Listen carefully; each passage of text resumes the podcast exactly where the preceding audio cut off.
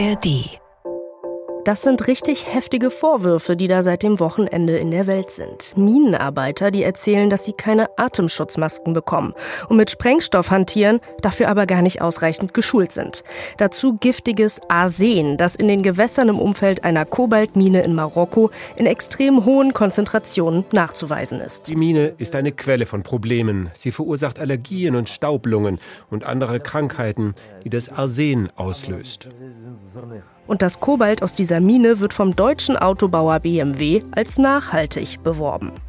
All das haben Reporterinnen und Reporter von NDR, WDR, Süddeutscher Zeitung und internationalen Partnern ans Tageslicht gebracht. Und nun müssen sich BMW und der marokkanische Zulieferer damit auseinandersetzen. Wir schauen in den kommenden zehn Minuten darauf, welche Reaktionen diese Recherchen ausgelöst haben, was das für Konsequenzen für BMW und die weitere E-Auto-Produktion haben kann, denn BMW ist ja nicht der einzige Autobauer, der Rohstoffe wie Kobalt dringend braucht. Hier ist 10 Minuten Wirtschaft jeden Tag neu in der ARD Audiothek und überall da, wo ihr gerne Podcasts hört. Ich bin Astrid Kühn und jetzt geht's los. Bei mir ist wieder meine profilierte Kollegin Verena von Ondaza, die an den Recherchen beteiligt war und ist. Hi Verena. Hallo Astrid. Du hast jetzt ja im Nachklapp mit Investoren gesprochen, also großen Fondsgesellschaften und Vermögensverwaltern. Wie haben die auf diese Vorwürfe reagiert? Also ich habe einmal nachgefragt ähm, bei, den, bei den großen Fondsgesellschaften der Sparkassen und der Volksbanken, das sind DK und Union Investment, aber auch bei eher aktivistischen Investoren, wie zum Beispiel dem Arbeitskreis kirchlicher Investoren oder den Shareholders for Change. Und die haben mir erzählt, also Lieferketten in der Autobranche, das haben sie ohnehin auf dem Schirm als ein mögliches Problemfeld. Also da, da sind sie tatsächlich gezielt schon auf Autokonzerne zugegangen und haben äh, das angesprochen und Erklärungen verlangt, wie die Lieferketten aufgebaut sind.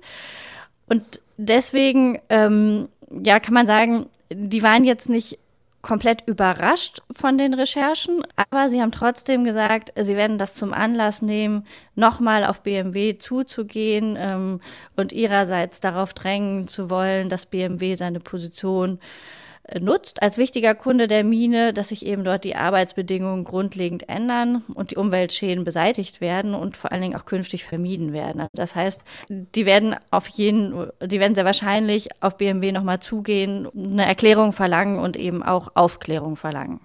Okay, und warum ist das, vielleicht vertiefen wir das nochmal, warum ist das überhaupt ein, ein Thema für Investoren? Ich meine, die könnten ja auch einfach ja eher an der Rendite interessiert sein.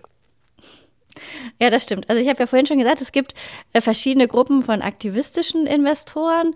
Ähm, da ist die Idee, dass sie den Finanzmarkt nutzen wollen als einen Hebel, um ihre Idee von Nachhaltigkeit durchzusetzen. So ganz traditionell kommen die aus der kirchlichen Ecke, deswegen auch der Arbeitskreis kirchlicher Investoren, der zum Beispiel mit dabei ist.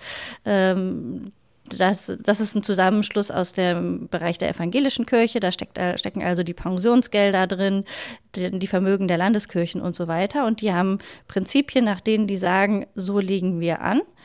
Und ähm, sind eben auch in, in vielen großen deutschen Konzernen investiert und haben dadurch Zugänge zu den Unternehmen, die du hast eben als, ähm, als Investor und können dann Missstände wie die, über die wir jetzt berichtet haben, nutzen, um auf das Unternehmen zuzugehen.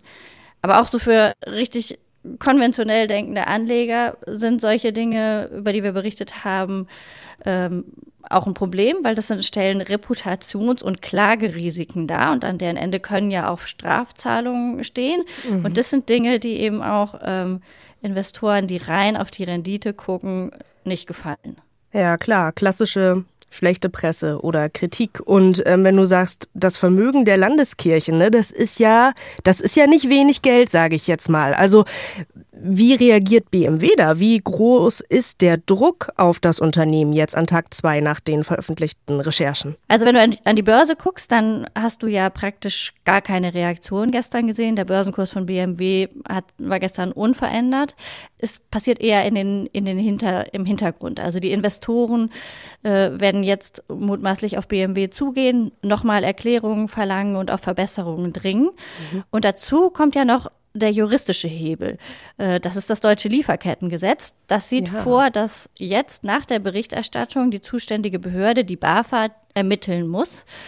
Ähm, und auch da wird BMW nun nachweisen müssen, wie die Umstände vor Ort verbessert werden. Und das heißt, Druck kommt jetzt eben mutmaßlich nicht nur von NGOs und Investoren, sondern auch von den deutschen Ermittlungsbehörden. Okay, okay, also nichts, was man jetzt mal einfach übergehen kann als betroffenes Unternehmen. Wie machen das denn eigentlich die anderen deutschen Autobauer? Weil du hast gesagt, die Lieferkette ähm, beim Autobau, die ist schwierig, sage ich jetzt mal so. Ja, die ist schwierig. Also ähm, äh, als ich nachgefragt habe bei Mercedes-Benz und Volkswagen, ähm, hat es mehrere Stunden gedauert, bis man mir überhaupt sagen konnte, aus welchen Ländern sie denn ihr Kobalt beziehen. Oh. Ähm, es ist nämlich so, dass äh, VW und äh, Mercedes anders als BMW noch keine Direktlieferverträge über Kobalt hat, sondern die bekommen das über ihre Batterieproduzenten. Aber müssen die das nicht eigentlich auch wissen? Ich meine, die unterliegen doch auch dem Lieferkettengesetz. Wenn du keinen Direktliefervertrag hast, dann liegt das in weiter entfernten Stufen der Lieferkette. Und ähm, ah. bei Mercedes ist das zum Beispiel sind das neun Lieferanten, die dazwischen liegen.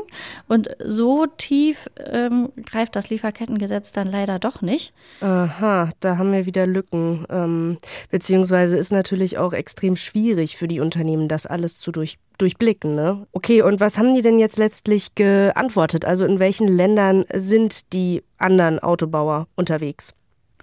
Ja, also zunächst mal, ich halte das durchaus für zumutbar, für einen Großkonzern die Lieferketten ähm, aufzuschlüsseln aber und auch das äh, schon aufgeschlüsselt zu haben, bevor sie angefragt werden. Ähm, aber also Mercedes kauft äh, in Australien, dem Kongo und der Türkei ein und bei VW ist es auch der Kongo an erster Stelle, dann Australien, China, die Türkei, Papua Neuguinea und Madagaskar. Und mm. wir haben das mhm. ja gestern schon angesprochen. Genau, Kongo. Kongo. Ne? Das ist das Land, in dem 90 Prozent des weltweit zugänglichen Kobalts liegt. Deswegen ist es nicht überraschend, dass mhm. das so überall auftaucht und auch an vorderster Stelle auftaucht.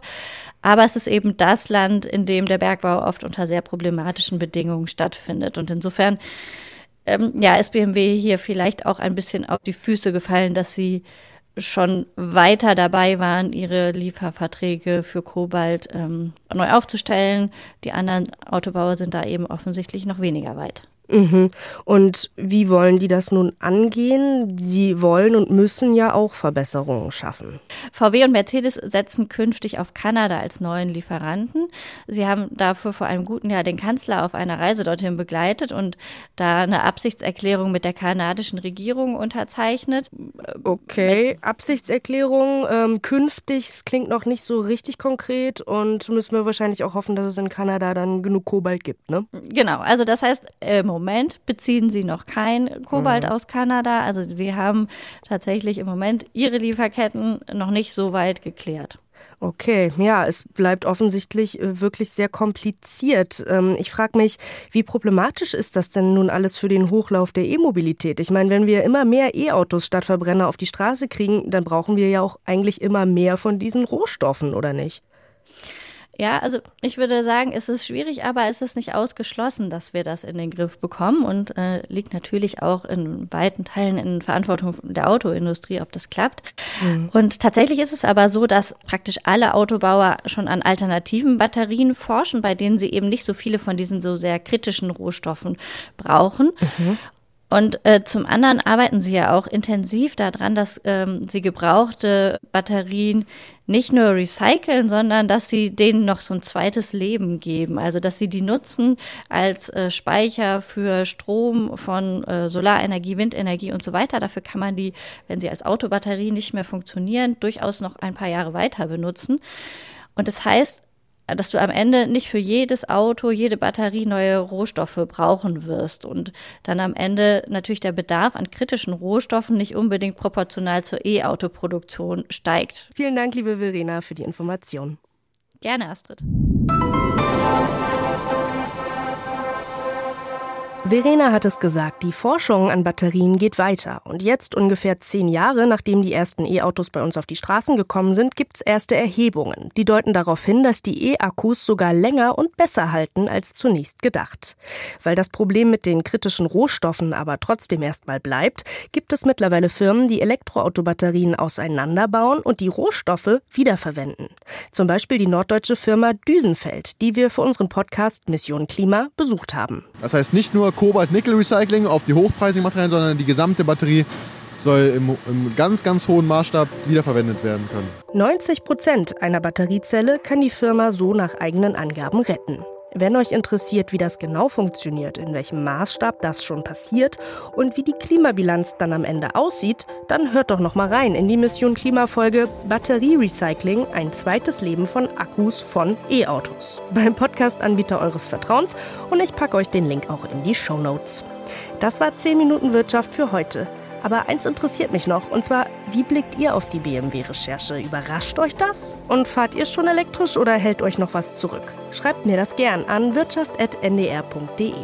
Ich bin Astrid Kühn, ciao und macht's gut.